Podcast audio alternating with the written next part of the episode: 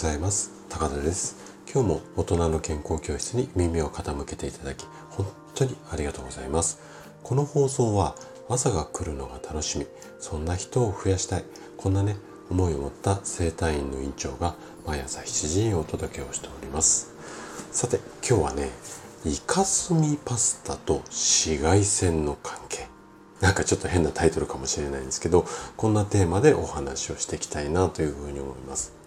あの、お肌の大敵といえば、紫外線と、あと乾燥。まあ、この2つだと思うんですよね。で、両方ともね、避けたいという方が多いと思うんですが、特にここ最近はこう天気がいい日が多くて、その紫外線を気にする、まあ女性が多いと思うんですが、方が非常に増えてきてると思います。でえっ、ー、と、最近は本当に日傘をね、差してるような女性も多く見られるので、ちょっとね、こんな話題で今日お話ししていこうかなというふうに思っています。でね、紫外線を浴びすぎると、体内で活性酸素っていうものが発生します。で、この活性酸素っていうのが体内に溜まりすぎてしまうと、いろんな悪いことも含めてそうなんですけども特に肌に悪影響を及ぼしますだからこそ日焼け止めとか帽子まあさっき言った日傘みたいなもので対策をされている方が非常に多いんですけどもそもそもねこんな対策をしなくても私たちの体の中には紫外線から皮膚を守る、まあ、こんな機能が備わっているんですよ。なので今回はねこの紫外線から肌を、ま、守るこのあるものっていうかそのシステムについてこう詳しくお話をしていきます。是非最後まで楽しんで聞いていただけると嬉しいです。じゃあ早速本題に入っていきましょう。紫外線から肌を守るものって一体何だと思いますか？これね今日もうズバリ最初に答え言いますけどもこれはメラニン色素なんです。えー、メラニン色素って肌に悪いものじゃないの？みたいな声が聞こえてきそうですよね。でもね、実はこのメラニン色素、紫外線を吸収して肌への悪影響を抑えて、まあ、お肌を守りますよ。こんな重要な役割をしているんですよ。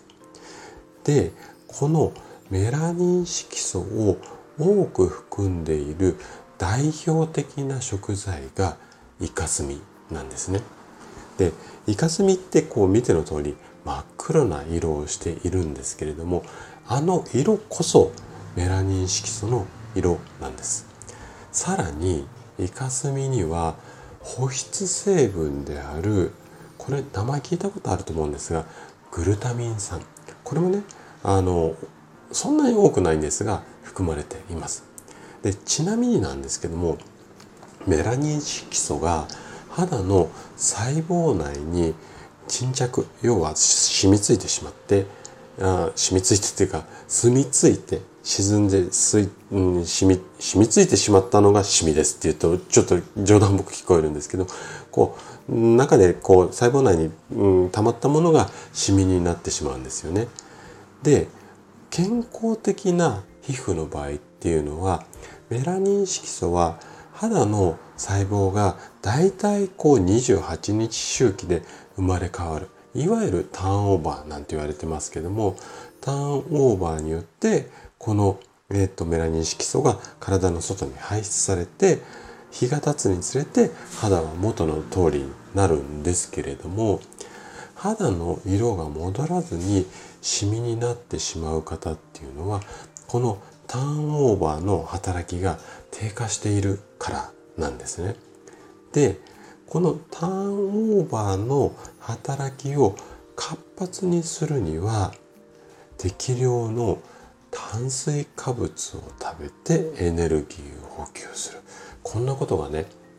すごく大切になってきます。で私たちの体の中はこんなシステムが備わっているんですよ。なのでちょっと話をイカスミに戻すとイカスミそのものを食べるっていうのはちょっとなかなかね難しいと思うので、そうですね、私が思いつくのはもうパッとイカスミパスタぐらいしか反対に思いつかないので、もしね、それ以外になんかイカスミを使ったこうレシピがパパって思い浮かぶ方は、是非ね、そんなものも食べながら、こう紫外線をケアしてくれたらいいかなというふうに思います。はい。ということで今日のお話はここまでとなります。そしていつもいいねやコメントいただき本当にありがとうございます。皆さんの応援がとっても励みになっています。今日も最後までお聴きいただきありがとうございました。それでは素敵な一日をお過ごしください。トライアングル生態の院長高田がお届けしました。ではまた。